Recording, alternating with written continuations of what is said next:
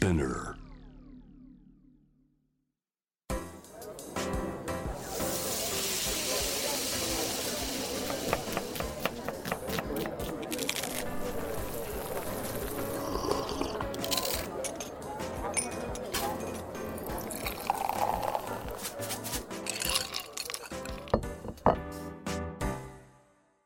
味な副音声voice of food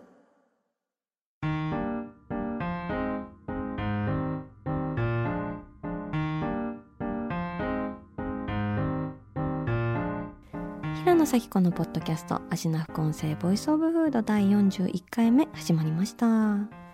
この番組は365日食べ物のことしか考えていない食のしもべことフードエッセイスト平野紗季子が毎回テーマに上がるフードについて熱く語り音楽のライナーノーツみたいに美術館の音声ガイドみたいに食をもっと面白く深く味わうためのトークをお届けする番組です。今回のテーマは前回に引き続き魚の未来を考えよう後編です。はいというわけで今日配信日はホワイトデーなんですけどもそういうのガン無視していきますよ。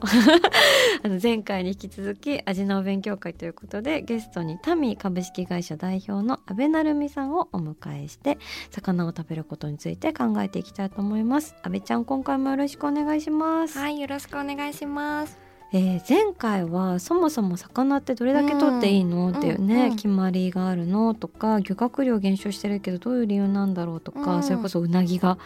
ねね。こんな現状なんだっていうことをあのお話ししてきたわけなんですけれどもじゃあ、えーこれから末永くお魚を食べていくためにはどんなような行動が必要なのかとかどんなことを、えーね、いろんなあの国でやっているのかとかね、うん。うん私たちはどういう商品を選んでいけばいいんだろうっていうのをね具体的に考えていきたいなと思っています。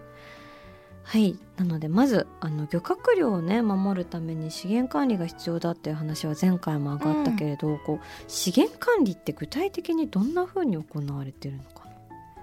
そうだよね。な。えっ、と、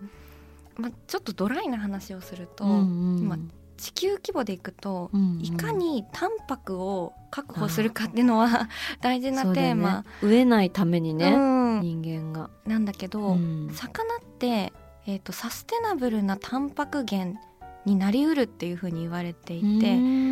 それは、えー、と魚さんは、まあ、その取りすぎない限りあのずーっとあのずーっといてくれるから海に。うんうんうんだから本来はとてもサステナブルっていう風に言われてるんだけどじゃあ現実どうなってるかっていうと、うん減ってしまってると。うんでそれなぜかっていうとやっぱ取りすぎちゃったりとかしてるわけなんだけれども、なんとかして資源管理をしていきたいっていう中で、うんえー、と方法としては、まあ、切り口的には3つぐらい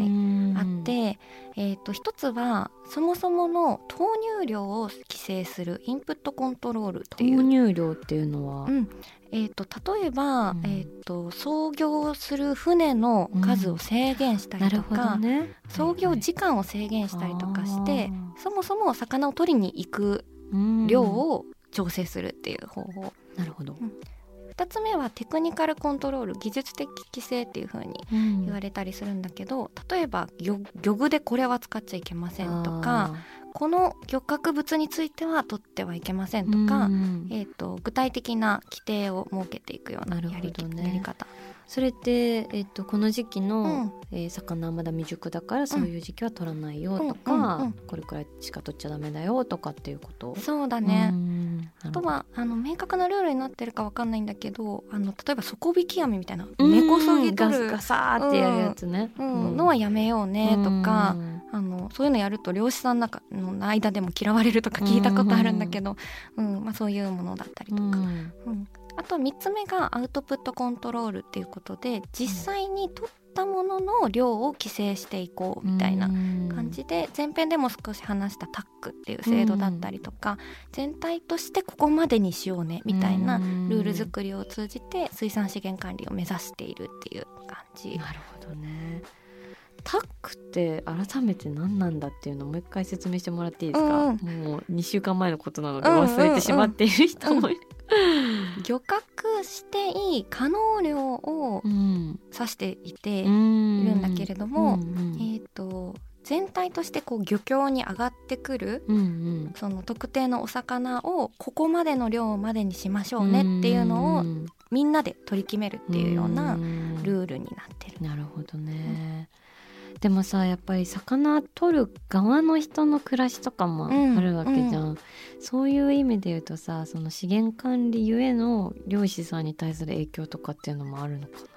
そうだね。そもそも日本のタックっていうのが、なうん。えー、とサステナブルにあるためだとうん。新しく生まれる量より取らなければサステナブルになるはずなんだけうんど、確かに確かに、えー、と実際に生まれる量よりもタックの基準が高く設定されちゃってるのね。おや？じゃあやっぱり取る側にかなり重きを置いてそういるだねっていうことか。これもはっきりとは分からないけど水産庁の動きとかも見ていると、どちらかというと漁業者さんを守るっていう方が力点があるんじゃないかなというふうに思う感じになっちゃってるなっていう感じはしてるんだけど、まあ、それだからこそ漁獲量によって、えー、と漁業者さんの所得とかがすごく制限されているっていう感じではないと言いつつも、えー、と所得的にはちょっと落ち込みつつある傾向っていうのはデータで見えてきたりしてる。そうなんだ。それはなんだろう。そうだね、うん。これも明確には漁獲タックがあるから取れなくてというよりは、うん。取りすぎちゃって取れなくなってっていう方が大きいんじゃないかなとは思いながら。なるほどねいやでも難しいね。その魚食べたいし別に漁師さんの商いも支えたい気持ちもあるし、じゃあなんかその逆にこう消費者側はどういうなんかスタンスでいけばいいんだろう。どういう商品を積極的に手に取っていけばいいんだろうっていうのをすごい考えちゃうんだけど。そうだよね、うん。なんか私たちもなるべくその持続可能な管理がされたお魚を選ぶってしたいと思うんだけど、えー、とそれを判断する方法としては、うん。水産エコラベルっていうのを見るっていうのが今私たちができる方法はそれかなっていう感じでね。最近すごい水産エコラベルをうん見かけるようになっってきてる、スーパーマーケットとうかでも、ん、そうだね、うん。私も近くのイオンとかでも結構見るようになってるんだけど、えー、と MSC 認証っていうのが割とゆ、うん一番有名かなっていうもので、えー持続可能な漁業で取られた水産物を認定するっていう青いお魚さんののイラストがついたマークっっていうのがあったりとかあとはそれに、えー似ているマークで ASC 認証っていうのもあるんだけど、それは、まあ、責任ある養殖によって生産された水産物ですよっていう養殖についてもこう規定するようなマークがあって、MSC か ASC ってのが、まあ、比較的よく見るマーク、かな。わかる。MSC 認証 ASC 認証ってうんうんうん。聞くけど、MSC 認証って何を満たしてると取れるんだろうね具体的に。漁業者さんの実際に報告に基づいて大丈夫ですねって言って与える、まあ。うーん。MSC では持続可能な漁業のための要求項目を MSC 漁業認定規格として策定しています。現在世界では天然の水産資源を対象とする400を超える漁業が MSC 漁業認証を取得しています。認証を取得するためには MSC 漁業認証規格の3つの原則からなる要求項目を満たさなければなりません。1健全な状態にある水産資源のみを漁獲し、うんうん。2長期にわたって漁獲することができるように水産資源の適切な管理を行い3他の種や広域な生態系への影響を最小限に抑えること。うんなるほどね。うんじゃあなんかうん。数値目標とかって、あでそれを審査するのか。そうだね。漁業者単位で審査するっていう。うん。ん。でこれもなんかこれ言い始めたらあれなんだけど、うん。あの、えー去年か一昨年ぐらいに、うん。えっとネットフリックスのシースピラシーっていうようなあー結構話題にしか見てないけど、うん。うん。なった漁業サステナブル漁業について触れてるやつで、まあ、それは特定のもう魚を食べてほしくないっていう主張の団体が作ってるから、うん。結構色はあるんだけど、うん。MSC 認証も結構お金払えば取れなる認証なんじゃないかみたいな指摘もあったりもするんだけど今私たちが選びうる方法としてはやっぱりこれを信じて買うっていうのがなるほどね。きることっていう感じかも。結構ねイオンとかもすごい導入してるよね。うん、うん、増えてきてるね、やっぱり見るとエビとかにもやっぱりしっかりついてたりとかしたりとか。私も今日スーパー行ってさ、買ってきたんだけどさこのちくわには MSC 認証がついております。ちくわについてる。ついてるよ日水さんは結構そういう取り組みをやってるのかな、うんうん、でも本当増えてきたなっていう感じがある、うそうだよね、当たり前に出会うことが増えている、うん。まあ、とはいええーと、うん、世界に比べたら日本におけるエコラベルのなんていうの広がりっていうのはまだまだこれからってところがあってヨーロッパとかの方がすごく進んでて、えーと、例えばフランスで、えーと、メンバーの子が実際に視察で調査したりとかすると、うんうん、例えばペットフードとかにもちゃんとしっかりついてたりとか、えー、うん。まあ、例えばサラダとかにそういう加工品にも必ずマークが入ってて、ちゃんと分かるようにっていうのが浸透したりしてるみたい。まあ、結構もうじゃあデフォルトで MSC 認証ってか認証付きのものを買おうっていう感覚がやっぱりあるのかもね。うん。なるほどな。あとさ未利用魚って私よく最近、レストランとかでもうちは未利用魚を積極的に使ってますみたいなお話とかを聞くことが多いんだけど、その話もしたいなと思っていて、そもそも未利用魚とは何なのかっていう。そうだよねえーとまあ、お魚を取ると、まあ、網で取ったりする時に狙っている、まあ、カツオとかサンマとかちゃんと名前が有名な魚の他に、うんうん、あまり名前の知られていないというか、うんうん、お魚も網には入ってくる、うんうん、だけれどもまあ網には入ってきたんだけれども何らかの理由で、うん、その一部とか全部が海洋に廃棄されているっていう魚が未利用魚というふうに言われています。なるほどね。それってなんで廃棄されちゃうんだろう？えっ、と未利用魚は、えっ、とまあ名前がついていないっていうので、市場に持ってっても、まあ、結局買い手がつかなかったりとかあとはあの小ロットで量にまとまりがなかったりとかして売りにくかったりとかあとは名前が知られているお魚でもサイズが不揃いだったりとか傷がついちゃったりするとその後やっぱり売れなくなるから未利用魚扱いになったりしている。すごい取ったのにさマジで人間の都合だよね。そうだね。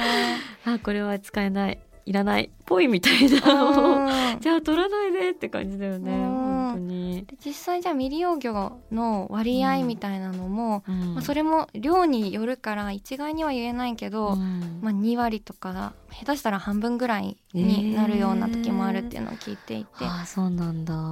あそれこそその量のやり方でさっきの底引き網みたいなものだと取れちゃうすごいたくさん取れちゃうし。うん底引き網だと 40%50% っていうようなのが。まあでもね未利用魚を流通させるっていうのもやっぱり難しいよね。なんか市場がそこについていけないみたいな部分もある。そうだね、うん、うん、例えば加工品にしようって言っても、うん、えっと供給量が安定しないみたいなところが出てきちゃったりとかもあるし、まあ、そもそもやっぱり消費者も知らない名前のものをなかなか選んでくれないとかそういうところの難しさはあるみたい。なるほどねでもですね今日はあの試食コーナーがあるんですけどなんと未利用魚も使用している環境に優しいメールキット、うん、フィシュルさんっていうところの、知ってる？うんあの前調べたことがあって福岡の。そうそうそうそう。そう、ん、そこのあのお魚セットがやってきてくれたので楽しみ。わー。わー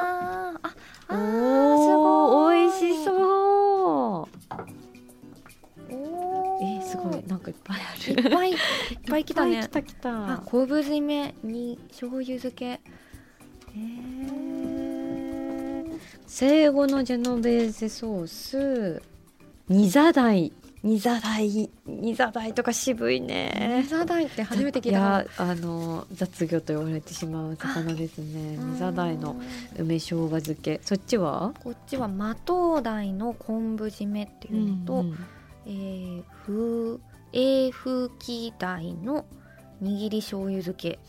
うん、タイではあるんだね2つとも。そうだね。タイが多い。タイの中でもこれは使えないっていうのがあるんだね。つきづらいものっていうことやね。今日生食とあと加工食合わせて6パック来ていただいております。加工食の方はおじさんのハーブオイルコンフィおじさんって聞いたことあるよね。うんなんか名前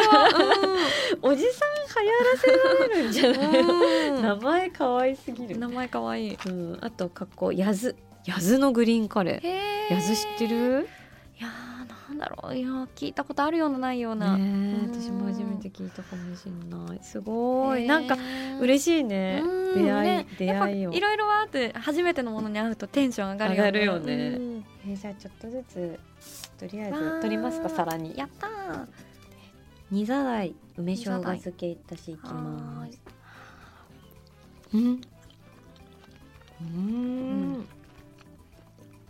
えめっちゃ美味しい。普通にめちゃめちゃうまい。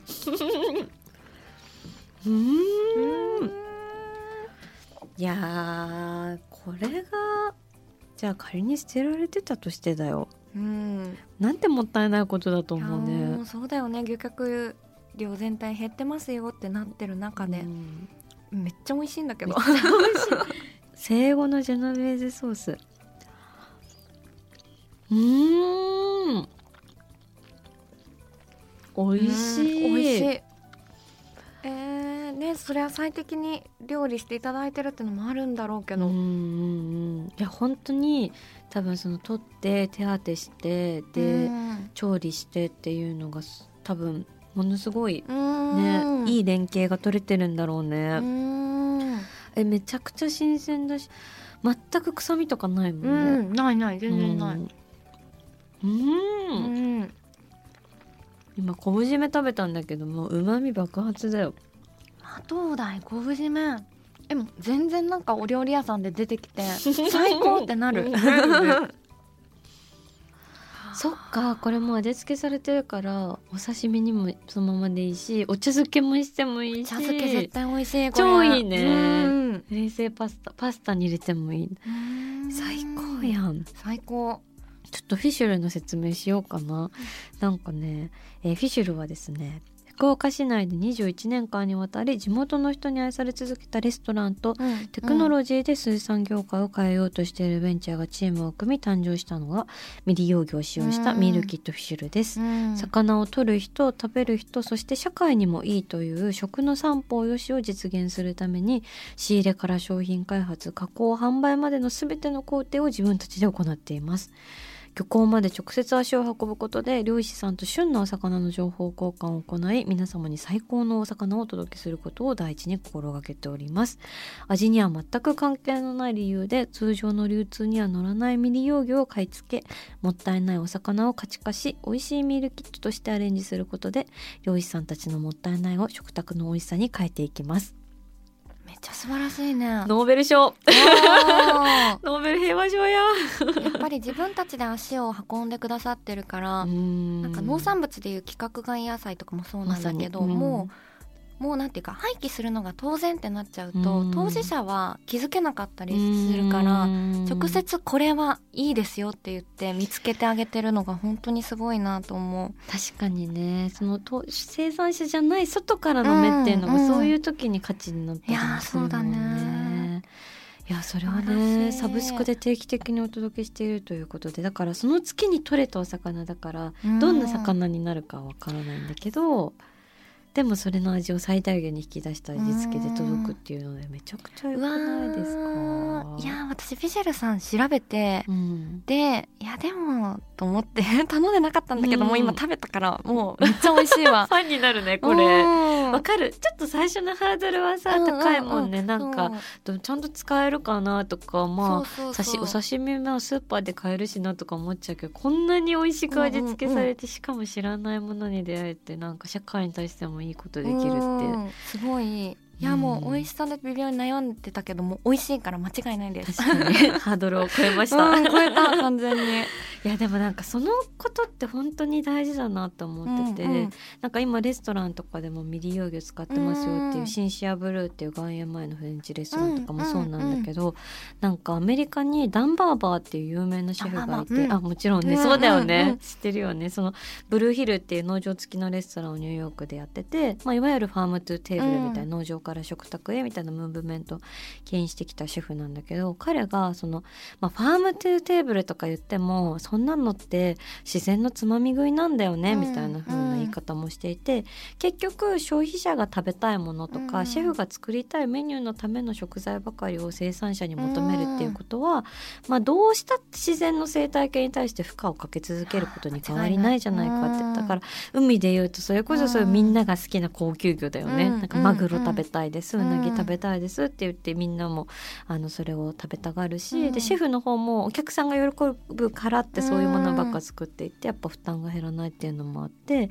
でもその環境に負荷のかからない食材みたいなものとか、それこそその土を良くすることができるかもしれない食材っていうのも実際にあるわけで、まあ、その例としてダンバーバーはそばそばが一つそのそばを植えるっていうのは大事だみたいなことを言ってるんだけど、まあ、そういう食べることで自然を再生して生態系を拡張するみたいな、なんか今の難しい言葉で言うとリジェネラティブな食みたいな言い方をするんだけどなんか私はさその話を読んだ時にさすごいその料理におけるクリエイティブってなんだろうみたいなことを考えてこれまでってその料理人の人に対してなんかクリエイティブっていう言葉を当てる時にもうちょっと表現的な部分が大きいっていうか、どういうビジュアルにするのかとか、ね、どういう食材を組み合わせるのかとか、盛り付け的な、ね、そうそうそうとかこれにこれを合わせるなんてすごいですね。みたいな、なんかそう。いう探求みたいなものが大きかったん。だけど。なんか今はそのみんなに見向きされてこなかった食材にいかに価値を見出して、その価値を美味しさっていうメディアを通してどうシェアするかっていうのがなんか一番クリエイティブなことなんじゃないかなっていうふうに思うようになって、なんかそういう人の料理を食べたいというか、まあ、そうじゃない人の料理でもすごいなって感動することもあるけどそれと同じくらいなんかそういう価値のつきづらいものに対して価値を与えるっていうプロセスに関わる人たちにすごいなって思う気持ちがめっちゃいやそうだね。増えた。っていう感想。いやでも私も脳に近い立ち位置で今あの食と農業に関わってるけどあのやっぱりこう素敵なシェフほど本当に食材から関心を持って関わってそれこそ先ちゃんもさこうやって勉強して、うん、あの食材からちゃんと知っていこうってしてるけど、うん、やっぱりこう食のリーダー的な人たち、うん、クリエイティブな方々がどんどんどんどんあの原点に向かってるなっていう感覚はあって、うね、うんいい傾向だよね。そうだね。それは本当に素敵だなって思う。うん、味な副音声ボイスオブフード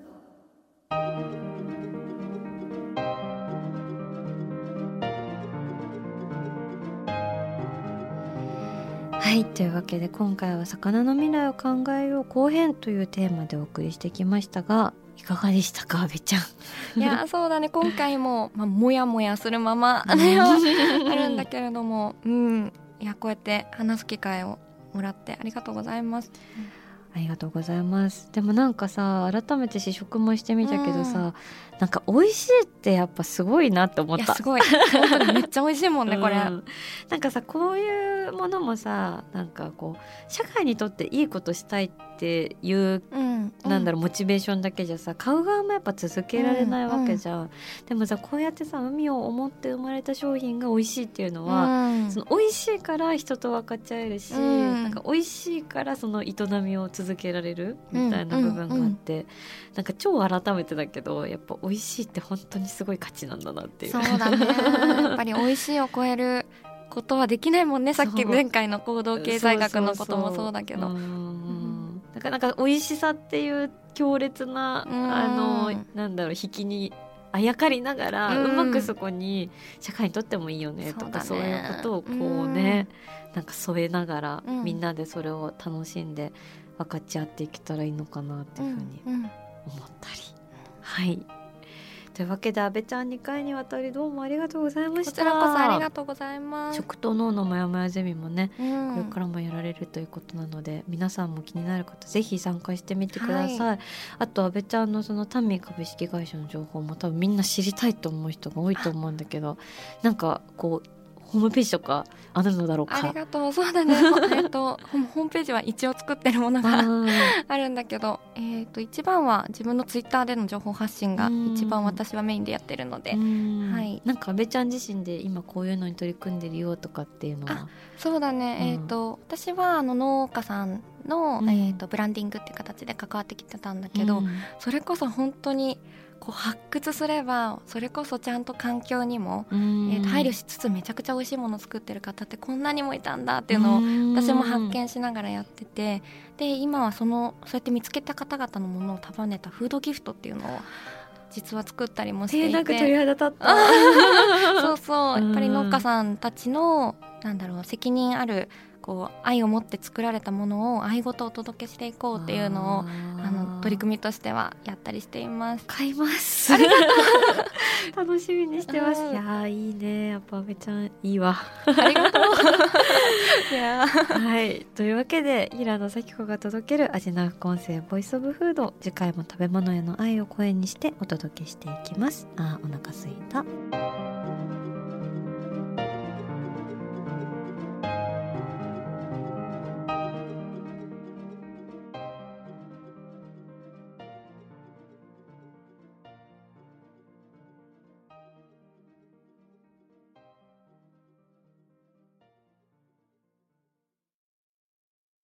ここで SPINEARからのお知らせです。 SPINEARでは企業やブランドの魅力やストーリーをポッドキャストとして制作配信するお手伝いをしております。ポッドキャストを通してお客様とのタッチポイントの創出とエンゲージメントを向上させてみませんか？お問い合わせは概要欄の URL かスピナー .com の SPINEARブランデッドポッドキャストからお願いします。